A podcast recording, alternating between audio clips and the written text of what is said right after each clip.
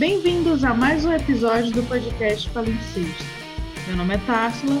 Meu nome é Pedro. Meu nome é Daiane. E no episódio de hoje, Sertão Punk, ficção especulativa e Nordeste específico.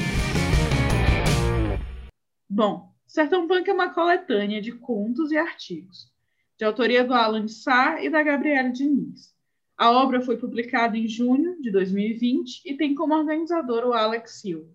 O Alec, no blog dele, alexsilvaescritor.blogspot.com, escreveu um post no ano passado onde ele afirma que a, a Gabriele e o Alan se uniram a ele na criação de um movimento literário nordestino. Então ele achou mais do que justo usar o termo, que era antes pejorativo, para algo bom. Ele afirma que não queríamos um Nordeste punk, tinha que ser aquilo que mais julgam haver em nossa região, o sertão. Mais abaixo, no mesmo post, ele afirma que não existia, portanto, uma obra que conseguisse unir os elementos que escolhemos, que fazem parte da nossa realidade, e entregar possibilidades de visões. Havia, sim, obras que se aproximavam do nosso intuito. Gabriele conhecia Bacurau, eu conhecia as obras de Ariano Suassuna, conhecia Cem Anos de Solidão. Sempre desejei explorar o afrofuturismo num contexto brasileiro. Eu queria uma fantasia que falasse de nosso folclore sem soar uma adaptação de tropos estrangeiros. E o Alan tinha um conhecimento sobre aspectos religiosos e políticos. Bem, o movimento traz como uma das características principais o afrofuturismo, né? Para quem não conhece, o afrofuturismo é um movimento né, que surgiu nos anos 90 é, na literatura, mas não somente dentro dela existem é, é um movimento artístico e literário, né?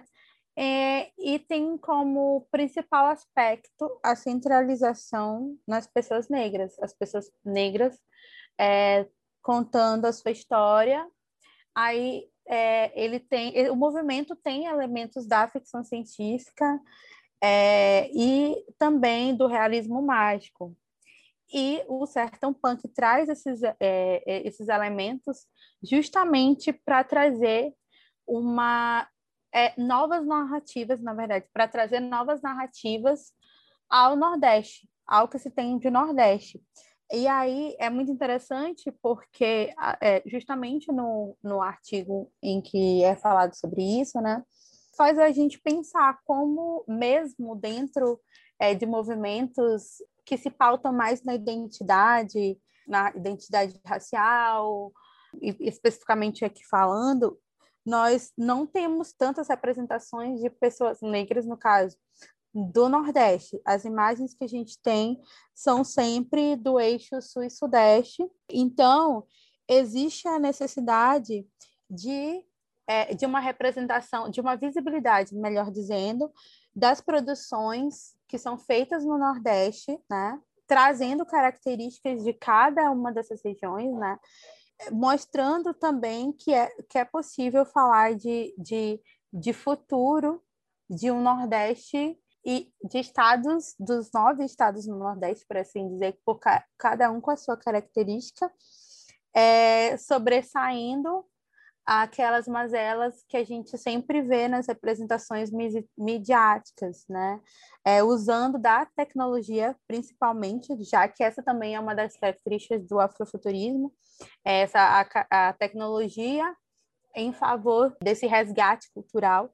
E então, é, o afrofuturismo aqui, ele ajuda né, na evidência dessa tecnologia que ajudou o Nordeste a sobressair, a superar as suas, a, a, as suas mazelas, né? É, e focando nesse aspecto mais positivo de, da ciência, da tecnologia que já existe e que já é produzida no Nordeste. No meu caso, assim, eu não fazia ideia que esse gênero literário existia.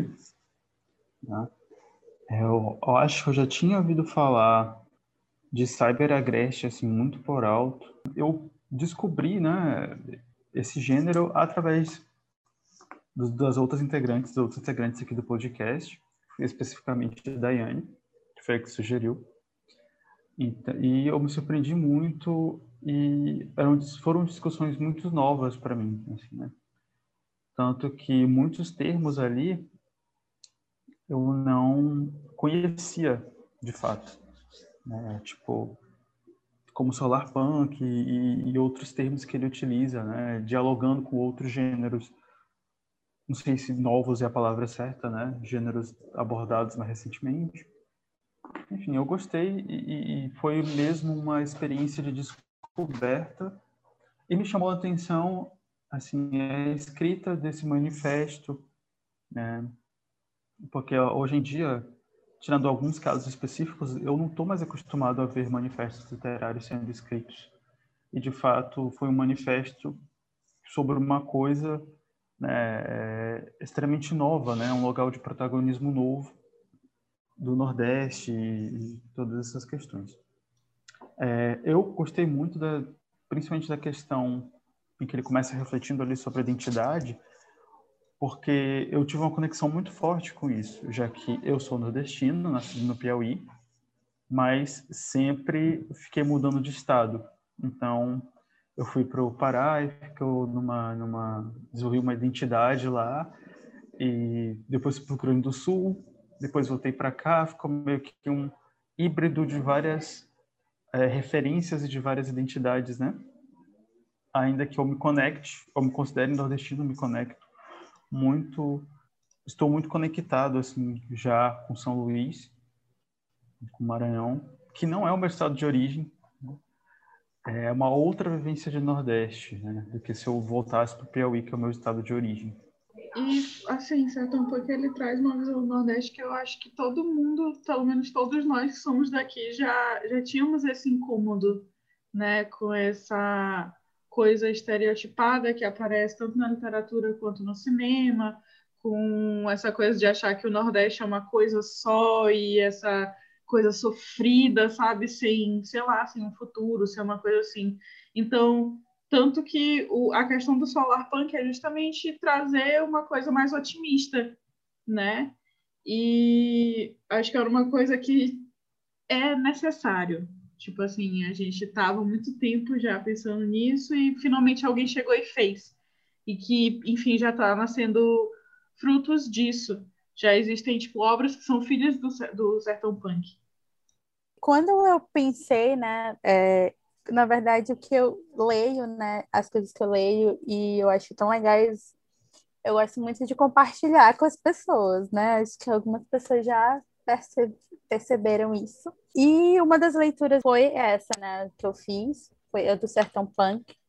Eu conheci recentemente é, desse dentro do que eu pesquiso, do que eu acompanho sobre é, ficção científica, é, ficção especulativa, o gótico, o horror, né, que ninguém sabe que eu gosto, que é a minha área.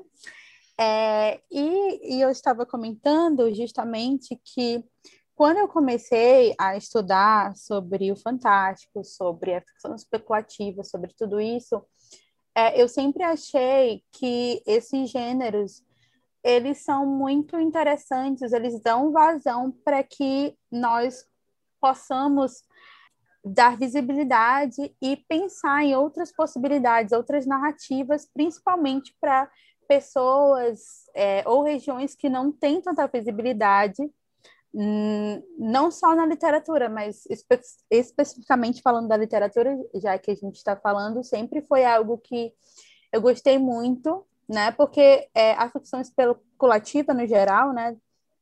Dentro dos seus gêneros, ela nos permite pensar em coisas que fogem da realidade, do real, daquilo que que a literatura brasileira, na, no geral, é pautada né, nesse realismo, nessa documentação da realidade, é, trazendo outras realidades, trazendo outras narrativas que nos permitem ir além desse real, né? E é muito legal, né? Eu acompanho assim um movimento que vem crescendo no Brasil, resgatando obras literárias, esses aspectos que fogem dessa realidade e que pautam outras realidades, aí, no caso, é, dando visibilidade a pessoas negras, as, as pessoas que, as tradições indígenas. É, e quando eu conheci o movimento Sertão Punk, eu achei muito interessante também, como a gente já falou, por essas questões que a gente não vê é, representadas, né? Quando a gente fala de Nordeste, a gente tem uma imagem é, uma imagem representada do Nordeste que muitas vezes é relacionado a, a Recife ou a João Pessoa ou a Fortaleza, que são só três estados do Nordeste que não correspondem à totalidade, né, à pluralidade que o Nordeste tem. E eu fico muito feliz com esses movimentos que vêm surgindo, né? Porque eu sempre achei que esses movimentos dentro da ficção especulativa pudessem trazer, nos trazer é, essas outras possibilidades que a gente tanto questiona e tanto a gente tanto pede por essa, essa representação dentro da literatura, não só dentro da literatura, mas como a gente está falando no momento assim é, de literatura. Não, e ainda tem a questão do cyber em si, né, que a gente tinha falado, e eu acabei de achar um. Ainda no blog do Alex Silva tem um texto onde ele vai falar justamente dessa questão do, do estereótipo, né? Ele diz que assim que o lamento é sempre o estereótipo do nordestino, a seca interminável e etc, etc. E aí o nome do texto é Não Troco Meu Oxente pelo Cyberagreste de Ninguém. Justamente porque houve essa... Não sei se eu posso dizer que é uma tentativa, mas existe essa esse gênero, esse tema, enfim, do cyberagreste que Dai vai explicar um pouquinho mais. Na verdade, o cyberagreste ele foi criado por uma, um gaúcho, né? E ele traz apresentações do cangaço em versões futuristas, são ilustrações, na, na verdade são bem legais. Mas é, essas representações do Nordeste, né, do, do que as pessoas veem como Nordeste fora do nosso eixo, né, do, do Norte e Nordeste, uhum. é uma visão que não corresponde à totalidade, à pluralidade desse Primeiro Nordeste. Primeiro que foi criado por um gaúcho, né? Já pois começa é. daí. E, e isso nos faz até pensar em, em, em muitas das vezes em que se tenta fazer uma representação do Nordeste, né, no eixo sul e sudeste, e como acabam havendo. E isso me lembrou até uma capa de uma revista, não lembro exatamente, que falou sobre o Nordeste. De São Paulo, não foi? É, uma, uma, a capital do São Paulo. Aí, tipo assim, o que. Assim, assim, quer dizer que sempre a, a, a centralidade, o que é central é sempre o eixo sul-sudeste. O Nordeste, os estados do Nordeste, eles não podem associar falar... associar aquela ideia antiga de que tipo assim a gente precisa sair daqui para ter uma vida melhor. Sabe aquela Sim. ideia que tipo o gringo tem que o Brasil é só mato? Acho que é uma coisa reduzida, sabe? Ser só mato como se fosse uma coisa reduzida. Acho que é, é, mais ou menos essa a visão que se tem de, do que se passa no Nordeste. É, de ser atrasado. Isso. E olha que isso não é uma, uma questão nem Dista... Exatamente, né? Ai, a seca. Sendo, Sendo que, que... É, eu acho que foi tu que falaste antes, que, tipo, aqui no Maranhão a gente nunca sabe nem o que é seca, então, de, de é, não nossa... ter passado a nossa vivência aqui como maranhense é totalmente diferente dessa visão de Nordeste uhum. que é passada no Sul e Sudeste e que é, como eu disse, é muitas vezes a visão que se tem no Nordeste é uma visão que corresponde a regiões específicas, né? O sotaque é muito eu engraçado. Estava pensando nisso nesse instante do sotaque que a gente tem um sotaque que é diferente. Isso e as pessoas até... dizem que a gente não tem sotaque, né? É, isso me lembra até quando eu é, fui visitar uma amiga em, em Recife, é, e aí ela falou assim para mim, ai, as pessoas vão saber que tu não é daqui pelo sotaque. Então, ou seja, o meu sotaque não é da forma que as pessoas pensam, é, que enquanto nordestina eu tenho, né? E isso é muito. É, se a gente for parar para pensar nesses detalhes, né? Essa homogeneização do Nordeste. Eu acho que, é que tanto a questão, essa, na questão da homogeneização cai tanto a questão da seca eterna, da necessidade eterna, como a questão cômica. Sabe, aquela romantização de que, tipo, ai, é um povo guerreiro, ai, é um povo de tal jeito, porque passa por tudo isso e ainda é cômico. Sim, e que a gente não conhece. Por exemplo, já aconteceu situação comigo de, por exemplo, ah, ah, usa, por que tu não usa o Skype por, num, num determinado momento? Aí eu, gente, eu uso Skype. Tipo assim, como se eu não conhecesse, Sim. fosse tão atrasada. eu morei em Portugal, meu amor. Aí, e também como se não aqui no Maranhão as coisas não chegassem, né? É, a gente e... mesmo tem, carrega essa, essa impressão por grande parte da vida de que aqui as coisas não chegam ou chegam atrasadas. É, e se a gente for assim para, pensar, né? Tudo isso existe uma é, uma intenção, um propósito em tudo isso, né? É, nesse, nesse tipo de imagem, é, de representação, de pensamento, né? A, as coisas são difíceis, muitas vezes, em muitos estados do Nordeste, sim, mas não quer dizer que seja só isso, né? Não quer dizer que por exemplo, por a gente morar em São Luís, todo mundo gosta de reggae, né? uhum. né? Como eu já ouvi isso, ah, eu, antes de morar em São Luís, eu pensei que todas as pessoas gostassem de reggae, tocassem tudo em reggae, todo mundo só gostasse de reggae. Eu, gente, sabe, são as imagens, esses estereótipos, né, que as pessoas têm. Acho massa que, tipo, as pessoas lembram dessa coisa da Jamaica brasileira e tal, mas a gente também já foi a Atenas brasileira. Então... Sim. E, e, são, são imagens, né? São imagens que estão dentro desses estereótipos. É, isso a gente falando do Maranhão, mas que da representação do Nordeste, né?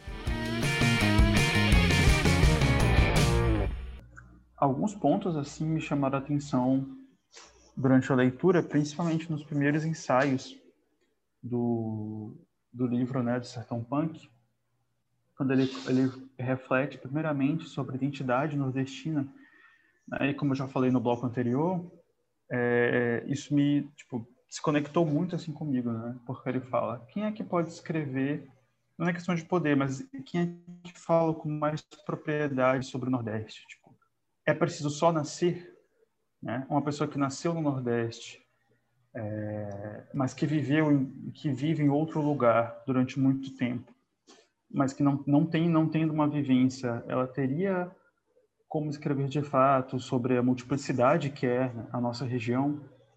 E pelo contrário, uma pessoa que não nasceu aqui, mas que vive aqui, né, ela teria uma espécie de vivência que a conecta, que a conecta com o Nordeste, então ela teria uma, é, acho que dependendo aí da pessoa também, né? É, ela teria uma autoridade, uma maior né? propriedade, né? É, isso aí me chamou atenção, né? Porque... Na, ver, na verdade, assim, já comentando desde agora, eu acho que é uma questão não só do Nordeste, sabe? Me lembrou muito a questão de Portugal e Angola, por exemplo, que são, tipo assim, existe uma literatura em Portugal que é a literatura negra portuguesa produzida pelos descendentes de angolanos ou que, sei lá, nasceram em Angola como é o caso da Yara Monteiro, e tipo, com dois anos foi para Portugal. Então foi criado lá, educado lá, etc, etc. Então eu acho que isso pode ser hum, não é citado, mas abordado em outras situações também, sabe?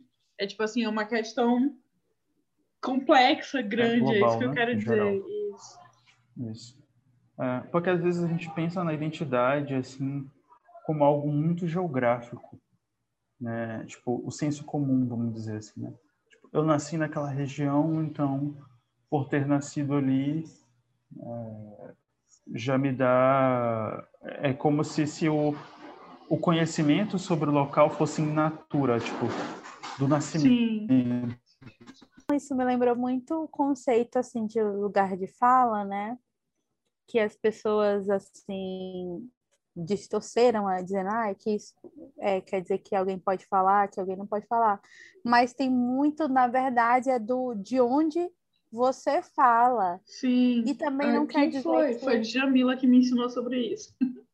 Que é, ela teorizou, né, sobre o conceito de, de lugar de fala, trouxe isso e as pessoas trazem isso de uma maneira distorcida ou assim de uma forma banal ou não entendem muito como funciona, né? Que se tornou uma questão assim, ah, eu sou, sou negra, então eu posso falar. Quando na verdade é assim, é, não quer dizer que se você é uma pessoa negra, você vai automaticamente saber o que é raci você vai passar por essas situações, mas se você não tiver uma consciência de que isso é racismo, por exemplo, estudar sobre essas questões, é, o seu lugar de fala vai ser de uma, uma diferente de uma pessoa que estuda sobre isso, né? Você vai ter a sua vivência certa, vai ser sua vivência é, válida, né? Mas até que ponto isso é, coisa, é tipo, o suficiente, né? Todo mundo, é, todo mundo tem um local de fala, né? Eu acho. Mas o que, o que vai diferenciar é de que local você sim, fala, sim. que o que vai te dar propriedade ou não para falar de determinados assuntos, uhum. né? E, e só para concluir assim, eu acho interessante também essa, essa questão, né, que eles trouxeram no manifesto sobre quem tem propriedade, né, e quem pode escrever sertão punk, né, na verdade, trazendo essas questões. Eu achei muito interessante porque eles poderiam simplesmente dizer assim, ah, é só quem pode escrever aqui na Sul Nordeste e ponto, né? Mas não, assim, tem de pensar em todas essas questões culturais também, né? Sim, eu lembro que estudando essas teorias da literatura da vida e na graduação e tal, é, até numa questão de colonização aqui, sabe? Existem as fases né, da produção literária, a fase em que você está reproduzindo, e, são os colonizadores que estão produzindo uma literatura que é de lá e não daqui, é, no caso, Portugal, Brasil, que eu estou falando. E depois, quando os nativos vão reproduzir a literatura do colonizador até que seja formada de fato uma identidade do lugar, sabe? Então, tipo assim, é uma, é uma acho que é uma questão que vem lá literalmente desde os dos primórdios, assim. Pois é, essa eu achei interessante, assim, né? Essa reflexão que ele fez sobre o local das pessoas que escrevem sobre, sobre esse, esse gênero, né? Outras questões que me chamaram a atenção foi quando ele fala do que configura o sertão punk em, com referência a outros gêneros que vieram na que, que existem, por exemplo, o solar punk, que seria esse mundo de, de é, vamos dizer, de avanço tecnológico também, mas um pouco mais utópico, mais utópico, né? Em que as dificuldades e certas dicotomias seriam superadas em prol de uma felicidade mais, né, de um desenvolvimento comum. É, os, pelo que eu compreendi, não sei se estou falando aqui, é, mas pelo que eu interpretei, o Sertão Punk ele também aborda essas questões de um desenvolvimento científico tecnológico é, local, ou seja, é, do Nordeste, né? autônomo, acho que é a palavra mais apropriada, né? Tipo assim, sem ter que seria um desenvolvimento científico humano sem a necessidade dessa complacência que a gente tem, dessa condescendência das outras regiões, né, supostamente mais desenvolvidas. Né? Não é alguém que deu a tecnologia para a gente né, nesse mundo, né? Somos nós que, a partir da, da, a partir de nós mesmos, né, dentro da nossa própria região, construiríamos esse mundo de, de, de tecnologia. Né? Só que diferente do Solarpunk, pelo que eu compreendi, não é uma questão. É, é, ele não deixa de fora as desigualdades e a dicotomia. Né? Tipo assim, é um mundo de tecnologia, mas quem tem acesso total a elas? Então é isso que eu acho que o Sertão Punk também coloca, que é, é não é só as tecnologias, né? É uma coisa que mais ou menos acontece no nosso mundo já, né? Novas tecnologias que vêm para para auxiliar, mas nem todo mundo tem nem todo mundo tem esse esse acesso a elas. Né? Isso cria também os, os conflitos e tal, porque também ele meio que conecta com uma realidade, por exemplo, a realidade da seca. No próprio livro ele diz: a seca não é só a falta de água, é a falta de acesso à água, tipo, a falta de acesso às condições, a tecnologias, né? Eu acho que o Sertão Planck meio que reflete essa no futuro, né, tecnológico. Eu gostei muito assim dessa dessa reflexão, né, sobre a seca, né? Eu achei muito interessante assim, impactante isso, né? Que a gente não costuma fazer reflexões sobre isso, né?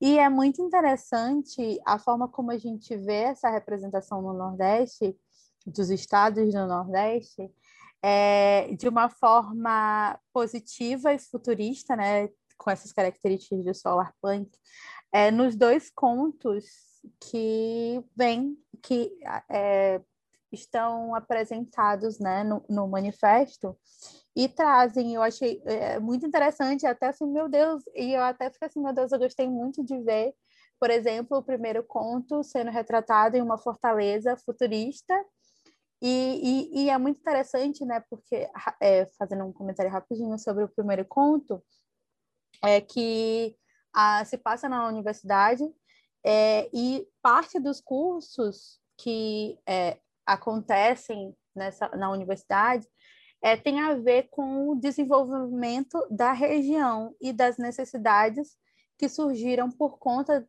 desses avanços tecnológicos na, na na região, né? E aí é, o primeiro o conto que é Os Olhos do Cajueiro, é, e o segundo conto também é que se passa em Feira de Santana, Esquizofrênia.